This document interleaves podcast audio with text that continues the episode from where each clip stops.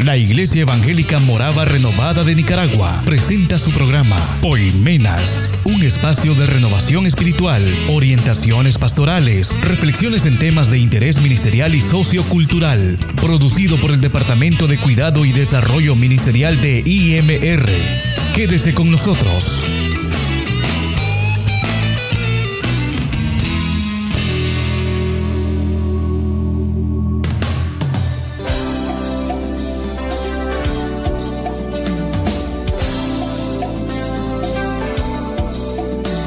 ¿Qué tal? ¿Cómo están? Espero que muy bien y gracias, muy agradecido por permitirnos entrar hasta el corazón de cada uno de ustedes a través de los diversos dispositivos que nos permiten ahora llevar una audición más de nuestro programa Poimenas. Agradecemos con todo el corazón su fiel audiencia. Agradecemos a Dios la oportunidad que nos da de bendecir y de educar, de instruir en los caminos del Señor a todos los que nos oyen, ¿verdad?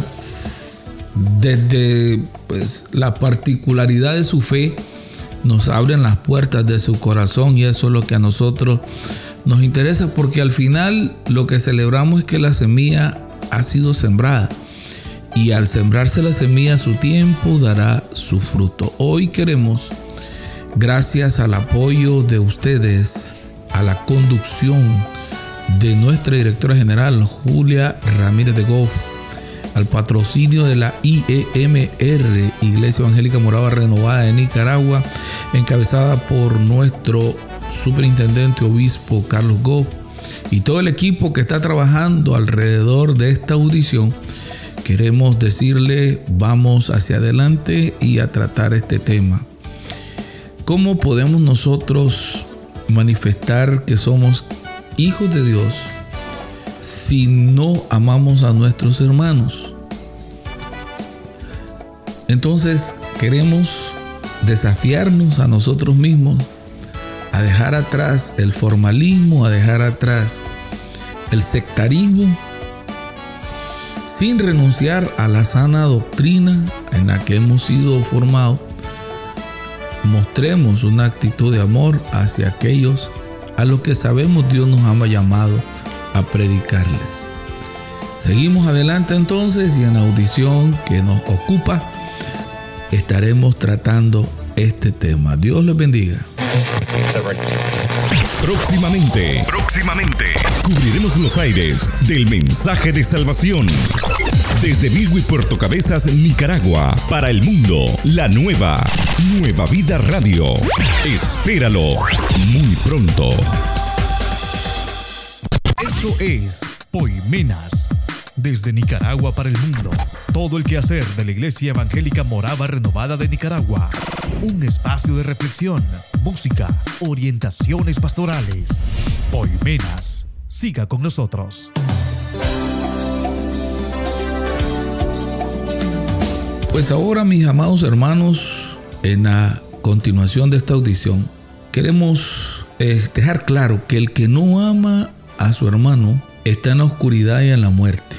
No le podemos llamar de otra manera. Podrá estar en la lista de membresía de una comunidad cristiana, pero dése cuenta de que si guarda resentimientos, si tiene actitudes peleadas con la manifestación del amor fraternal, entonces no está en la luz del Señor. El amar a nuestros hermanos es lo que prueba que permanecemos en el Señor y que el Espíritu de Dios está en nosotros. Es el examen que demuestra si tenemos la vida de Cristo o si aún andamos en las tinieblas del error. Son demasiados los pasajes que nos enseñan que el amor está ligado íntimamente con la luz del Señor que no podemos nosotros estar dudando de que si lo que está diciendo Poimenas es lo correcto. En la primera epístola de Juan, Juan el apóstol del amor, eh, se nos dice de manera muy clara y terminante al respecto de este tema. Eh, en el capítulo 2, versículos 9 al 11 dice, el que aborrece a su hermano está en oscuridad. En el capítulo 3, versículos 10 y 11 dice, el que no ama a su hermano no es hijo de Dios. En el capítulo 3, versículo 14 dice, el que no ama a su hermano permanece en la muerte. En el capítulo 4, versículos 7 y 8 dice, todo aquel que ama ha nacido de Dios y lo conoce. Ah capítulo 4, versículo 12 dice, si no amamos los, si nos amamos los unos a los otros, Dios permanece entre nosotros. Y el último pasaje que yo tengo acá de esta epístola, en el capítulo 4, versículo 20 y 21 dice, si alguno afirma yo amo a Dios, pero odia a su hermano, el tal es mentiroso. Y en la lista de gente que no heredará el reino de los cielos están los mentirosos. En las listas de las cosas que abomina, aborrece el Señor y abomina su alma está la lengua mentirosa. Entonces aquel que dice yo amo a Dios y guarda resentimiento, odia a su hermano, hablando de su hermano, empezando por el que está en tu comunidad cristiana, pero también aquel que aunque no es de tu comunidad cristiana, profesa tu fe. Vamos a hacer un poco más extensivo. Aquel que necesitando de la palabra que de Dios que tú tienes, eh, lejos de mostrar amor, compasión, misericordia hacia Él, tú le muestras tu adversión, no estás en los propósitos de Dios y son mentirosos. Porque la única motivación legítima para la práctica de una vida cristiana es el amor. Primero los Corintios 13, 1 al 3 dice, si yo hablo en lenguas, sean humanas o angelicales, pero no tengo amor, no soy nada más que un metal que resuena o un platillo que hace ruido. Si tengo el don de profecía y entiendo todos los misterios y poseo todo conocimiento, y si tengo una fe que logra trasladar montañas, pero me falta el amor, no soy nada. Si reparto entre los pobres todo lo que poseo, y se entrego mi cuerpo para que lo consuman las llamas, pero no tengo amor, no gano nada con eso. La palabra es clara. Todo el quehacer cristiano se resume en una sola palabra, amor. Si tengo todos los dones y procuro consagrarme lo más que pueda y sacrificarme por la causa de Cristo lo más que pueda, pero todo eso no es motivado por el amor, de nada me sirve. Entonces todo lo verdadero y genuino del amor ha de ser la realidad en nuestra más íntima motivación de llevar a cabo la obra del Señor. Dios no nos mide por las acciones externas, ni por la operación de los dones, él no solo mira la intensidad de nuestros esfuerzos y sacrificios por ayudar a los necesitados, sino que también contempla nuestro corazón para descubrir si lo que nos mueve es el amor. Porque aún los servicios más sagrados que podemos hacer como orar, ayunar, ofrendar, dar limosna, predicar, profetizar, pueden obedecer a motivaciones que no son puras, pueden ser movidas por las ganas de sobresalir, la ostentación, la vanagloria, el competir con otro siervo o sierva. Si la intención profunda del corazón que me lleva no es el amor, lo que no yo hago no sirve de nada. Y como no estoy mostrando amor, entonces el mandamiento del Señor, que se amen los unos a los otros como yo os he amado, no está en nosotros. Es imposible. Y si no está el amor de Dios en nosotros, Dios no está en nosotros. Y si Dios no está en nosotros, su Santo Espíritu no nos guía. El amor de Dios habita en plenitud en el Señor Jesucristo y siendo hijos del Señor Jesucristo, siendo producto del amor de Cristo, que mostró su amor aún en la cruz del Calvario, porque no solo llevó clavados nuestros pecados en la cruz por amor, no se bajó de ahí por amor. Y estando crucificado, le pidió al Señor que no le tomara en cuenta el pecado a aquellos que lo habían torturado la motivación fue el amor. El Espíritu Santo viene para comunicarnos la vida de Cristo, para guiarnos a toda verdad, para implantar en nosotros a Jesucristo con toda la capacidad no solo de hacer las obras de Cristo, sino de vivir como Cristo vivió en amor. Por eso Pablo en Gálatas capítulo 5 versículos 22 y 23 dice, el fruto del Espíritu es, y viene bien, el fruto del Espíritu lo primero que dice es amor, alegría, paz, paciencia, amabilidad, bondad, fidelidad, humildad y dominio propio. No hay ley que condene estas cosas. Lo primero que nos dice es el Espíritu. O sea, el Espíritu Santo nos da la capacidad de amar. Y de amar como Jesús. Por eso nos pone a, a nosotros como a Cristo mismo, como hijos del Señor. Notemos que el amor encabeza la lista y que en otros pasajes engloba las demás responsabilidades que emanan del amor.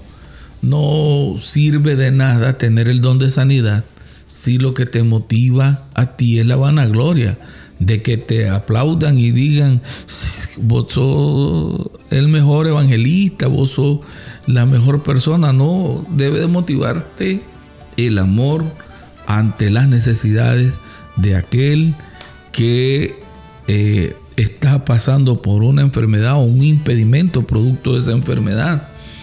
¿Verdad? Porque la motivación que hacía que Jesucristo llorara por las almas era el amor. La ley del Espíritu de vida en Cristo Jesús me ha libertado de la ley del pecado y del egoísmo. Ahora tengo en mí una nueva fuerza, la vida en Cristo. Tengo la capacidad de amar como Cristo amó, porque estoy libre de la ley del pecado al haber muerto a ella. Ahora ya no vivo yo, sino que Cristo vive en mí. Esto que acabamos de, presentar, de pronunciar, es lo que dice Gálatas capítulo 2, versículo 20. Ya no soy yo el que intenta amar, desde que soy cristiano y quiero vivir la vida en Cristo, es Cristo en mí el que me enseña a amar a los demás. Y quien ha sido llamado a ser el consolador nuestro en ausencia física de nuestro Señor Jesucristo, es el Espíritu de Dios. Entonces la ley del Espíritu de vida me ha libertado de la ley del egoísmo, y me ha impreso una nueva ley, la ley del amor.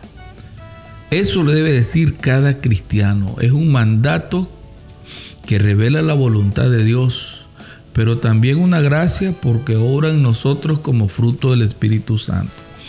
Viendo cómo la humanidad muestra su odio, haciendo guerras unos contra los otros, eh, muestra su falta de compasión al un hombre joven, lleno de fuerza, arrebatarle a un anciano que cobró su pensión, arrebatarle esa pensión, dejarlo tirado en la calle, darle un puntapié, o con una pistola o un puñal, quitarle la vida solamente para demostrar que es hombre y que le pongan su, su lágrima en la cara sin tener consideración a los niños que quedan huérfanos a la mujer que queda sola con esa gran carga. Es decir, ese tipo de situaciones implican que la humanidad necesita urgentemente una manifestación del verdadero amor. Y el único que puede mostrarlo es el pueblo de Dios. Pero si el pueblo de Dios se deja moldear por lo que dice y establece el mundo con su odio y su actitud de indiferencia ante las necesidades de los demás, entonces se está perdiendo la sal, el sabor de la sal. Se está volviendo simple la sal de la tierra. Y eso no puede pasar. La iglesia cristiana debe de mantenerse fiel a su Dios, guiada por el Espíritu Santo, mostrando ante esa realidad una alternativa diferente, la alternativa del amor de Dios. esa alternativa que fluye de un corazón sincero y purificado. Dado que el amor es fruto del Espíritu, mi corazón debe estar limpio para que el Espíritu y el amor fluyan. Pablo se lo dijo a Timoteo al hablar del amor que brota de un corazón limpio, de una buena conciencia y de una fe sincera. Y Pedro también lo dice en capítulo 1, versículo 22 de la primera epístola. Leemos allí que dice el amor sincero por los hermanos. Eso necesita el mundo. Y nuestras comunidades cristianas deben de estar dispuestas, deben de estar preparadas para golpear esa realidad del mundo con la manifestación del amor de Dios. Y dejo ese desafío en, este, en esta semana que esta audición está en el ciberespacio. ¿Por qué no ponernos de acuerdo? Tal vez no toda la comunidad, sino algunos que quieran hacerlo. Lejos de ir a condenar en los buses, en la esquina. Si ya se sabe que van a ir al infierno, no vayas a condenar, eso es lo fácil. No, si, si el Señor gobierna tu vida, entonces sal a la calle, solo o con quienes te quieran acompañar, a compartir el amor del Señor de manera práctica. La palabra, pero añádele a la palabra algún aspecto muy práctico de manifestar el amor de Dios, ir a orar por el que está en silla de ruedas, por el que está en, en una cama, pero acompáñalo con algún regalito, algún obsequio a esas personas, ¿verdad? Manifiéstale el amor de Dios desinteresado. Manifiéstalo, súbete al bus y ora, pon tu mano sobre las personas que están allí en el bus ya sea esperando o que van transitando. Y no pidas, no pidas. Si alguien quiere aportar bien, pero eso destínalo. Destínalo para eh, al nomás bajarte, comprar unos jugos e irte al centro de salud más cercano y repártelo no solo entre los enfermos, sino entre los, ah, los que están cuidando pacientes, los familiares que están cuidando pacientes allí. Y ora por ellos, o sea, Haz una cadena de manifestación del amor de Dios. Y si en tu comunidad cristiana hay alguien que perdió el empleo, que tiene alguien enfermo, hazlo también allí. En esta semana movámonos, porque si no está el amor de Dios en tu vida, estás en la oscuridad y en muerte. Y no es cierto. La oscuridad y muerte nos rodea, pero Dios nos ha llamado a ser la luz del mundo. Así es que manifestemos ese sentir, esa luz que se haga cada vez más fuerte. Desde Poimenas hacemos ese reto, te invitamos a hacerlo, a ponerlo en práctica. No es tirar la mano para pedir, sino para aportar, ¿verdad? Y las dos te lo invitamos en el nombre del Señor. Que Dios te bendiga y hasta nuestra próxima audición.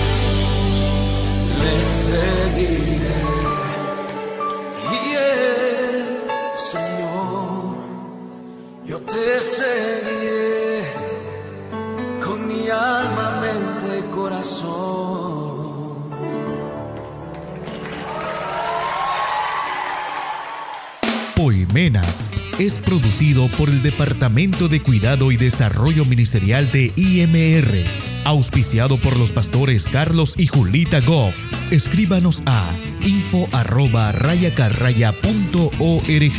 Nos escuchamos en una nueva audición.